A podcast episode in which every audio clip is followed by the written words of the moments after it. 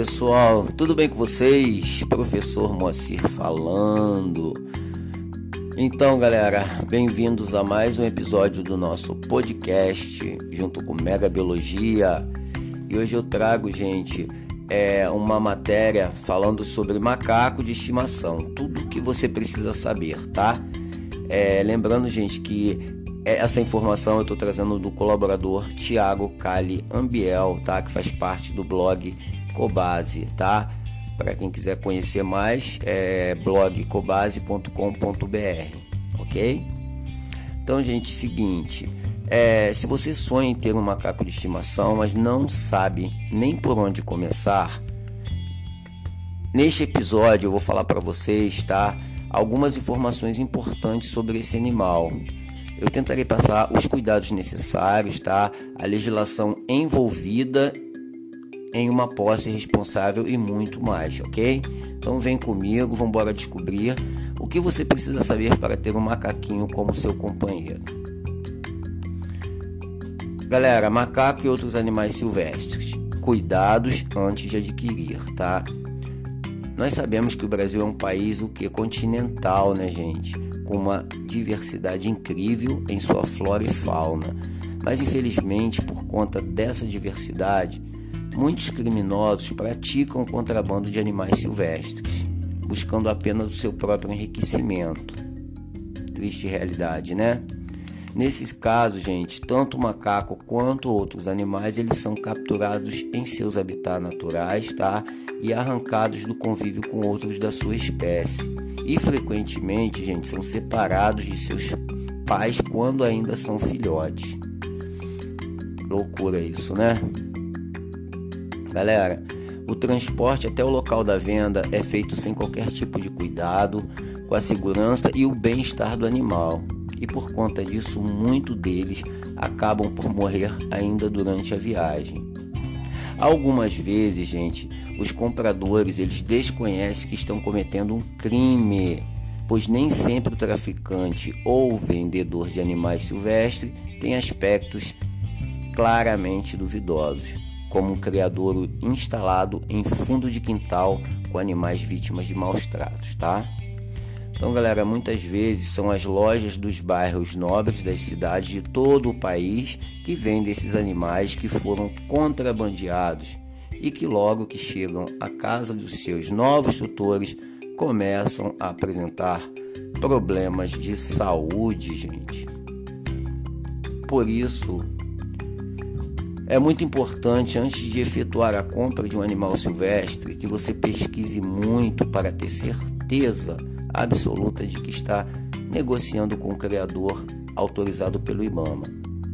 Só assim você poderá contribuir com o combate ao tráfico ilegal que maltrata e tira a vida de tantos animais silvestres por todo o nosso país, tá legal? Existem, gente, umas, algumas espécies de animais de estimação com comercialização legalizada pelo IBAMA, tá? No Brasil, o IBAMA ele autorizou a compra e venda de dois gêneros de macaco, tá? O macaco sagui e o macaco prego. Os dois gêneros, gente, podem ser encontrados em criadouros legalizados que comercializam apenas animais nascidos em cativeiro. Ou seja, galera, dessa maneira os macaquinhos não são retirados da floresta e postos à venda, tá? Eles já nascem nesses estabelecimentos destinados à sua comercialização. Nesses casos, gente, o estabelecimento deve apresentar um documento específico vinculado ao animal, ao cisfauna, que faz parte do IBAMA, tá? Lembrando, lembrando a apresentação de uma documentação específica que está vinculada ao cisfauna, ok? Galera, o macaco de estimação ele recebe um microchip para que seja possível rastrear e monitorar a sua origem, o que também contribui para atestar a legalidade do estabelecimento. O macaco sagui, gente, é o mais comum de ser encontrado para comercialização, e neste gênero podem ser encontrados o sagui de tufo branco e o sagui de tufo preto. Mas como cuidar de um, de um macaco sagui? Então, gente, segundo né? Tiago Calhambiel, tá? O bio, esse biólogo da educação corporativa do blog Cobase, é, se forem manejados corretamente, os macacos saguis podem viver até 15 anos ao lado do tutor e se tornar bons companheiros, mansos e carinhosos, tá? Mas Tiago faz um, um alerta, galera: não há contato, podem estranhar, tá? Se tornar agressivos e até morder, portanto, cuidado, tá? Então, se não há contato, podem estranhar, se tornar agressivos e até morder, né? Para que o macaco, gente, de estimação viva feliz e saudável, é preciso criar um ambiente que seja mais semelhante possível ao que ele encontraria na natureza. Galera, o viveiro não pode ser pequeno, pelo contrário, tá? Deve ser bem amplo, com galhos grandes distribuídos em todo o espaço, imitando a distribuição das árvores da natureza. Isso é muito, muito importante, pois os macacos são exímios saltadores e precisam de espaço para exercitar esses movimentos, ok? Além disso, gente, é necessário colocar brinquedos de madeiras, tá? E tocas nas partes altas do viveiro para que o macaco de estimação possa se manter ativo. Galera, Tiago Cali, ele afirma ainda que é muito importante ocupar a maior parte do tempo desses animais, pois a falta de estímulos do ambiente pode levar o macaco a desenvolver depressão, o que o deixa o quê? mais suscetível a outras doenças também. OK? Sobre a alimentação, gente, de um macaco de estimação. Então, os macacos de estimação, eles são onívoros, ou seja, gente, sua dieta no meio natural é muito diversificada e pode incluir flores, folhas, insetos, ovos de aves e por aí afora, tá? Portanto, gente, nada de oferecer apenas banana, o seu macaquinho. Nada, tá? Invista nas saladas de frutas, verduras escuras, legumes e insetos, como as larvas de tenebro, tá? Você pode oferecer ainda gelatina sem açúcar e uma ração específica também, ok? Para garantir o que? Que a alimentação do macaquinho seja balanceada é, e bastante completa. Gente, faça manutenção regular no viveiro para garantir que o espaço esteja sempre, sempre limpo pois os alimentos consumidos pelos macaquinhos de estimação tendem a apodrecer.